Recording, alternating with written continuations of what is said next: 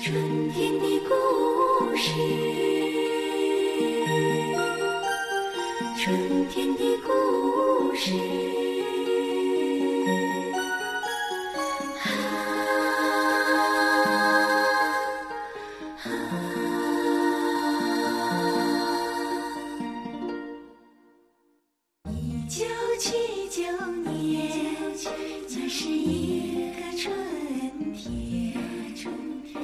这是草稿剧场栏目的第三期节目。剧场给生活带来不一样的期待，我是主持人赵川。你通常可以通过搜寻无边界电台草稿剧场栏目找到这档栏目。其实对于我做电台是一个刚刚开始的新尝试，那么我也是在这个过程当中不断的学习，包括探索以什么样的方式可以跟大家做更好的交流和沟通。这跟我另外做的戏剧工作很不一样，因此这个栏目的调调也不断的在做着调整，时不时剧情反转，时不时打打草稿，因为我总想再试新的方式。我们的关系还是一张草稿，时不时出点新意，你说这是不是挺好的？熟悉刚才这首歌的听众一定也跟我一样有了一定的阅历。春天意味着一种转变，至少是生命能量的改变和释放的开始。若以这样的经验呢，我们在二零二二年在上海经历的这个春天如此特殊，它应该意味着怎么样一种转机或开始呢？我是不是很乐观？周围有不少人告诉我，这个春天后，有一些人决定离开了。啊，这也算是一种转机吧。好，剧情又要翻转了。上面那首歌与我今天要讲的内容无关。不过啊，怎么又会无关呢？我们不是说世界是普遍的联系着的吗？或者一个春天也预言了另外一个春天的到来。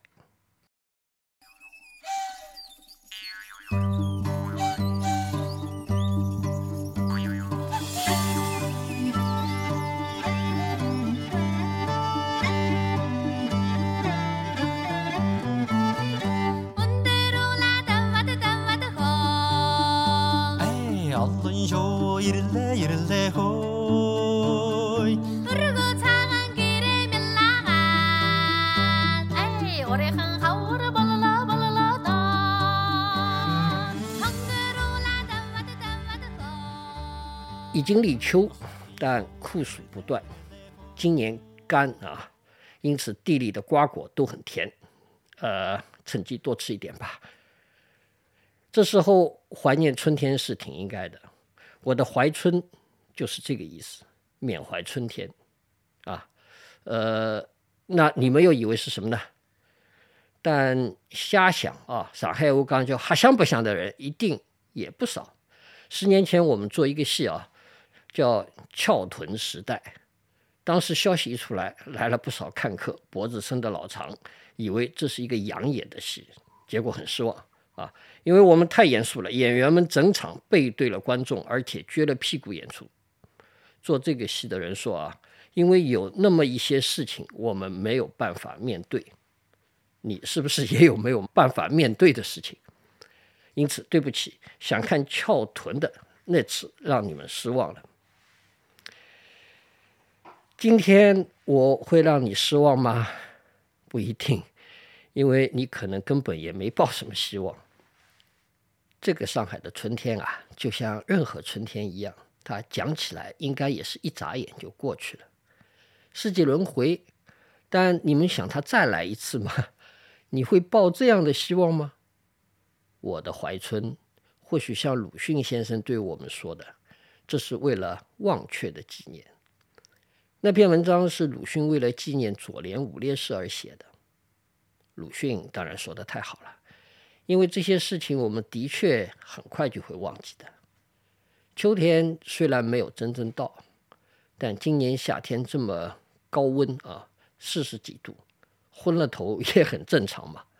前面春天的剑南好像已经讲不清了，但即便不乐昏头，我们不也乐得健忘吗？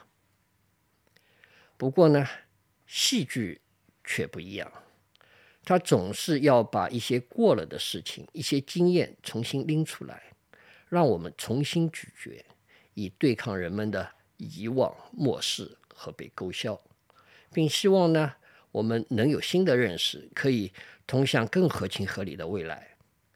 所以啊，我想要缅怀一把这个逝去的春天，因为它太特殊了。是我这么些年经验里没有过的。他把春寒料峭、播撒种子这些原本关于春天的具体的词汇都带出了新意。有多少住在上海的人，在这个春天的寒冷里，感受到了不明不白的人间冷暖？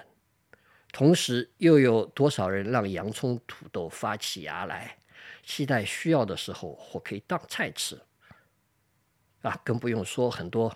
朗朗上口、充满创造力的官方新汉语语汇，被才子佳人们创作出来，比如比如静态沉默啊之类的，这是一个不得不张大嘴、瞪大眼睛、需要严肃对待的春天。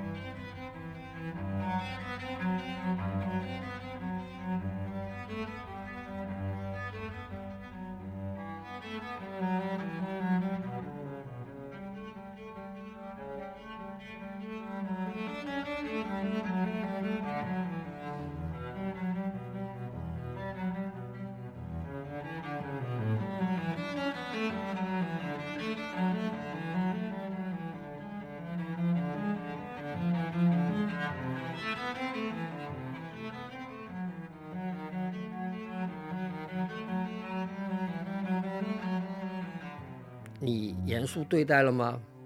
我当然很严肃。春天里，我在上海郊区种了整整两个月的菜地，人晒得乌漆八黑，手上老茧也很厚了。要不信，你钻过来看看。春天的时候，我和家人及碰巧来看我的两位小伙伴，在一个郊区农场住了从六十到七八十天不等的日子。当然，首先遇到的问题跟大家一样，是基本的民生问题，吃呀、住呀，当然就没有行了。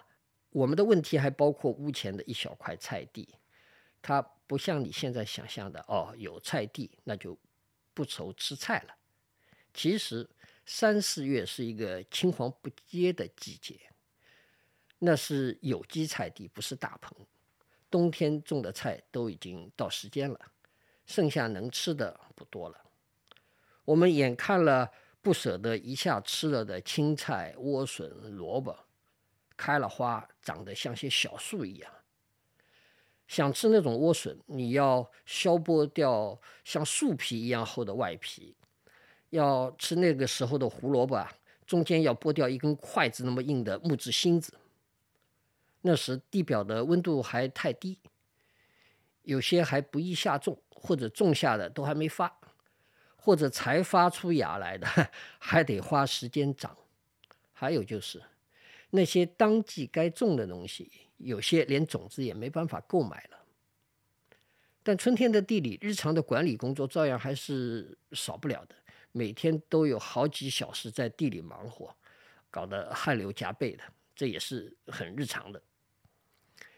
但活命营生这种严肃的事情呀，严肃过了头，就会变得滑稽可笑。比如啊，我们在半夜三更起来，去农场外面的公路边，在寒风当中去接别人运送过来的生活物资。我在没有一个人的空荡荡的公路边啊，戴了口罩，神情严肃地等待大卡车上卸下来的一大箱子东西，并用小车奋力地推在这个黑漆漆农场的小路上。拆开的时候啊，我们为里面看到的几袋大米而感到幸福。这是实实在在的、踏踏实实的。幸福呀！但在那个漆黑的、清凉的春夜里，这种幸福因为有点像是偷来的，而显得可笑，和悲凉。还有农场外面油菜花盛开，蚕豆、豌豆在地里都逐渐成熟。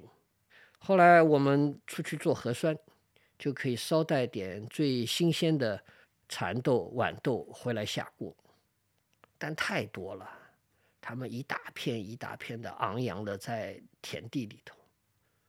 渐渐的，一天又一天，眼看着那片采不完的蚕豆、豌豆都老了、烂了在地里，因为周边农民都在小区里没法出来，而外面吃菜依然要抢。好吧？那就没有很遗憾那你就没有办法参加我们演出了。我们这里都是有欧盟的人聚在一起。就是呃，我就编一个，有一次，我也不知道为什么会，一定是噩梦吗？对，就要噩梦。梦就没有机会参加演出。有噩梦也看说的好不好。嗯，噩梦。我记得有一次，好像是梦到一个，忘了。所以啊，我岂止要缅怀春天，我是感激我的春天的，因为有了那个春天，才有了后来这个夏天和秋天。我们认真种下的那些菜和瓜果，在后来的日子里收获累累。茄子、黄瓜、西红柿、土豆、豌豆、四季豆、苦瓜、丝瓜、叶开花、茼蒿、米杏、空心菜，这些后来陆续都来到我的餐桌上。这都是我们春天里种下的。我们被封在了郊区的农场里，农民被封在了农场外面，一切都严肃而又滑稽。我们在那里种地、翻地、播种、浇水、除草、培土、移苗、施肥、堆肥、搭架子等等。这样让我想起上世纪七十年代初，我爸爸呃作为知识分子被下放到农场从事农业劳动四年，就在离我不远的附近乡下。他们在那里种稻和放牛。我是他在那些春天里种下的果吗？种瓜得瓜，我们又种下什么？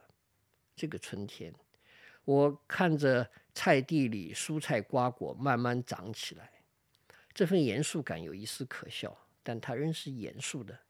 这是我们伟大时代里的春天呀！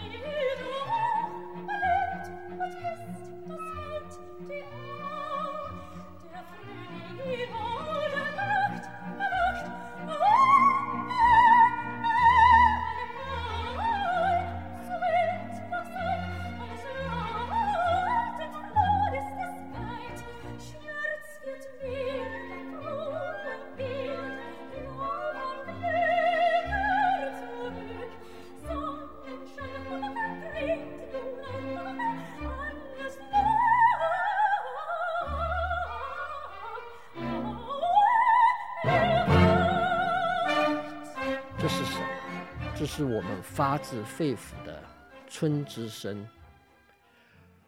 我们四周的地里后来渐渐变得绿起来，野草越来越深，野花处处绽放。同时，我们其实一天也没有停过讨论另外的那些非必要的生活。他们在我们远离市中心的乡下的日常的生活当中，造就非常的必要。除了耕作采集，我们几个人一起在地边做起戏剧练习。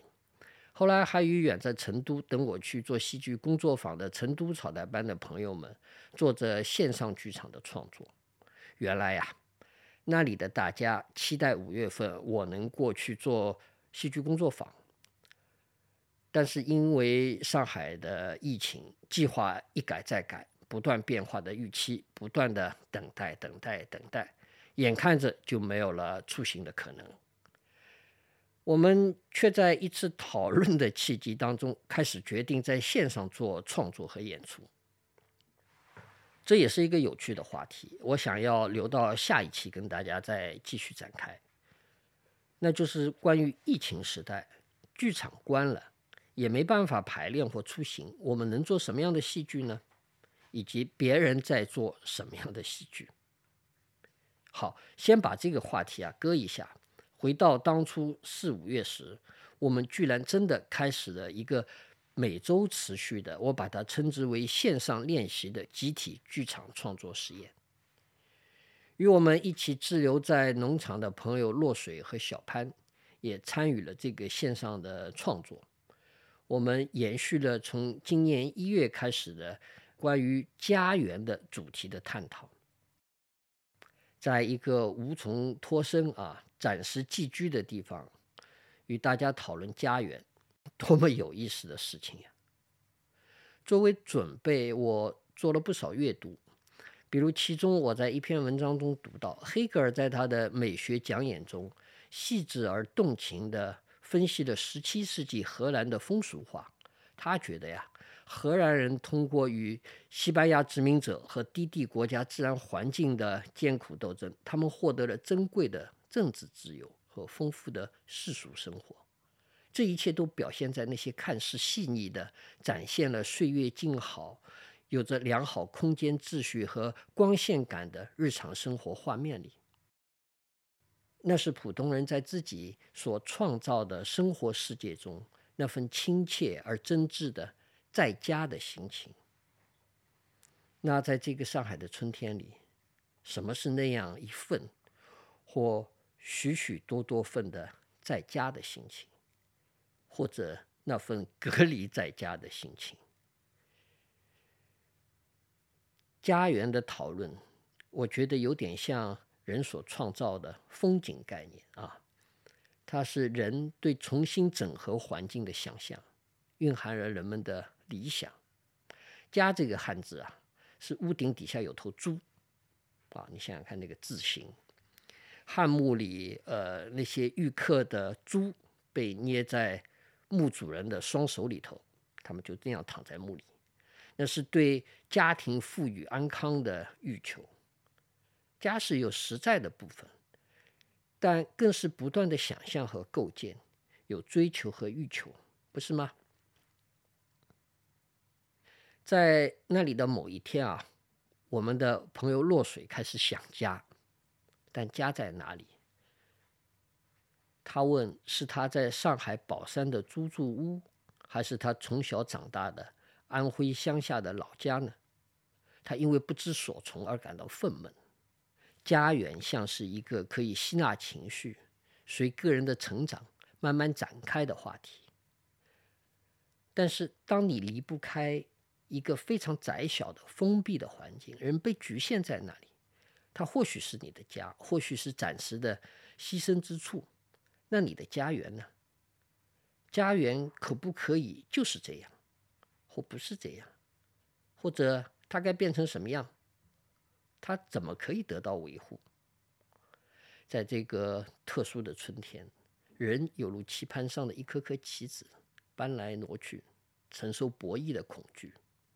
对于家和家园的思考。我觉得还是看着有些奢侈，其实它又是无奈和意味深长的。我们连续每周一次的线上聚会做创作工作坊，持续了一个多月，最终形成了一个名为《关于家园的十二个问题》的线上剧场演出。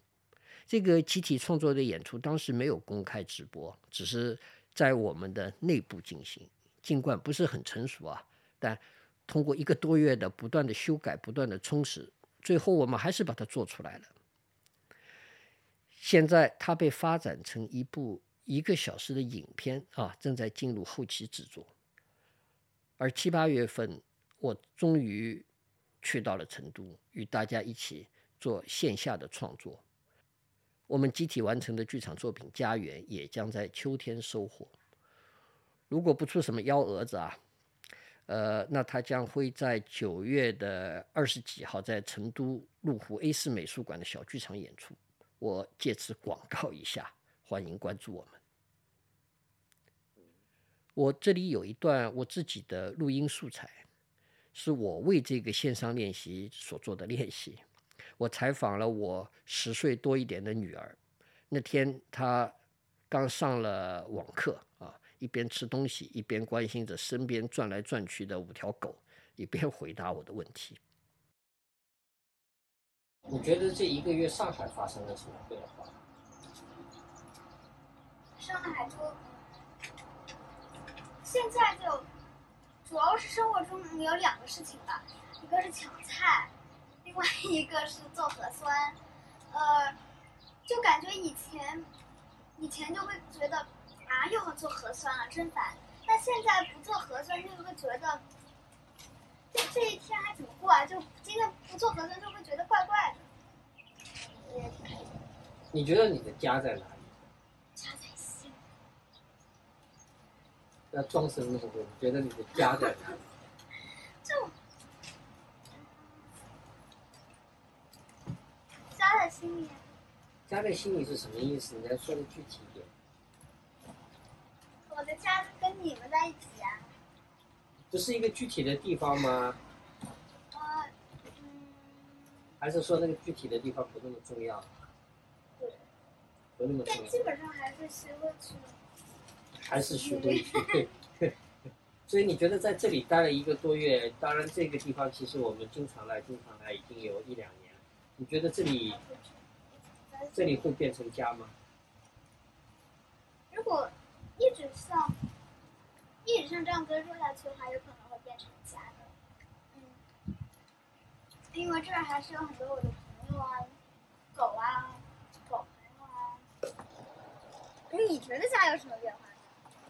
就生活在这里跟生活在徐汇区有什么市中心？当然，生活在市区就是生活在自己的房子里头啊。但，我的那个房子我也生活了二十年了，所以我还蛮有家的感觉的。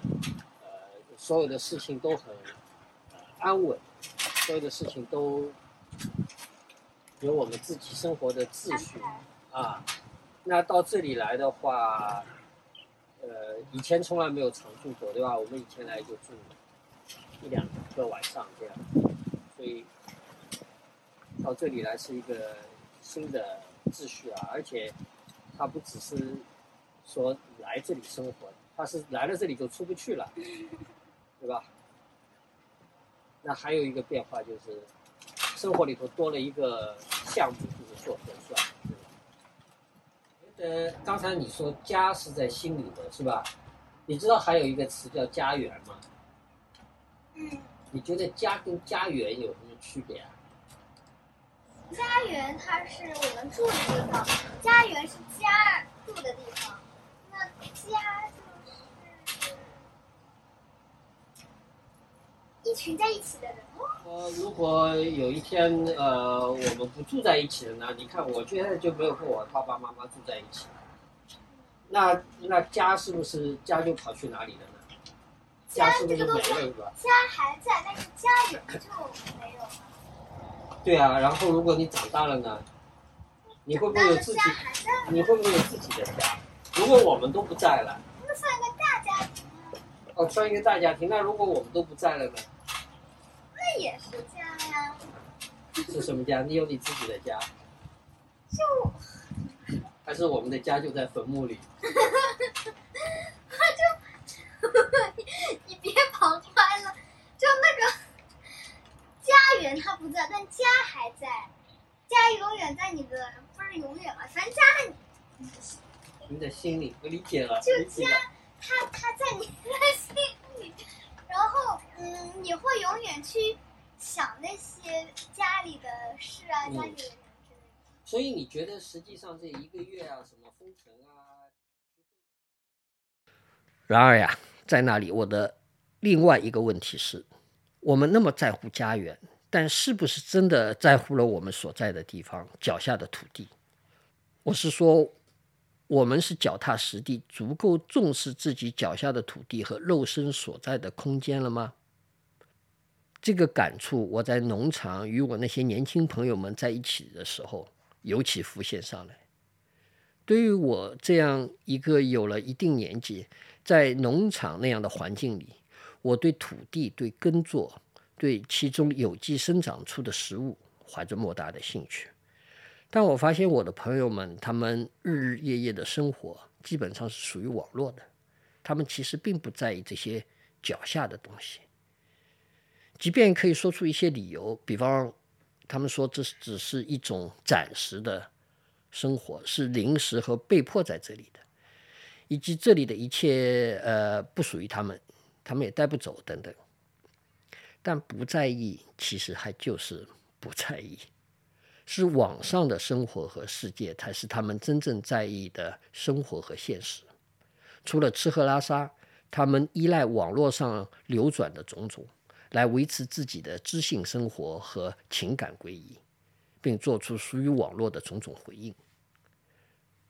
那个当下啊，对于土地上正在发生的春天的此时此刻和那些不断的变化，他们其实兴趣有限，甚至觉得那是远离现实。那么，什么是现实？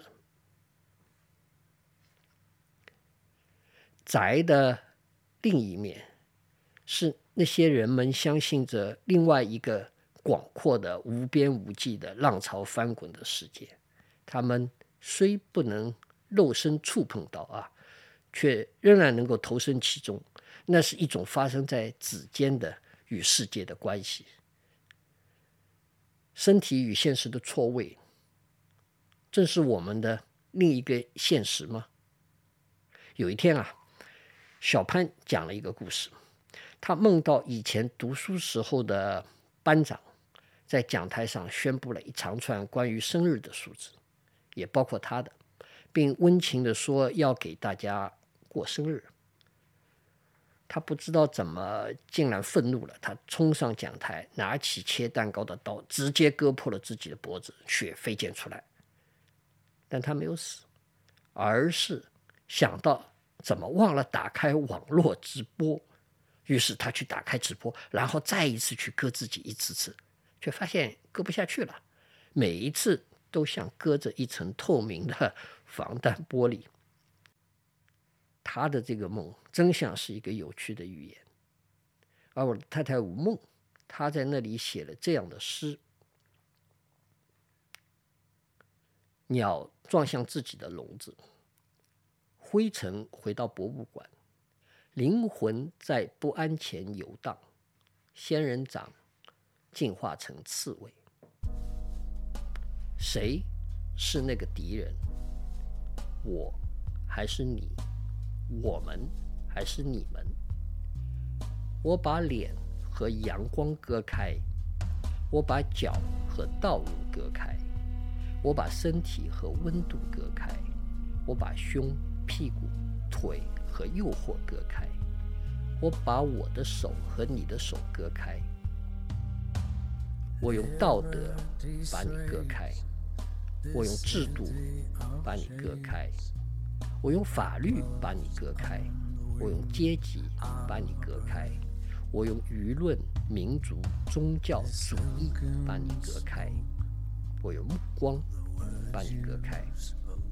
画地为牢，一劳永定，牢不可破，亡羊补牢。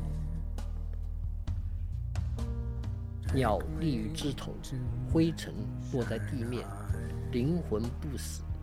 仙人掌开出白色的花。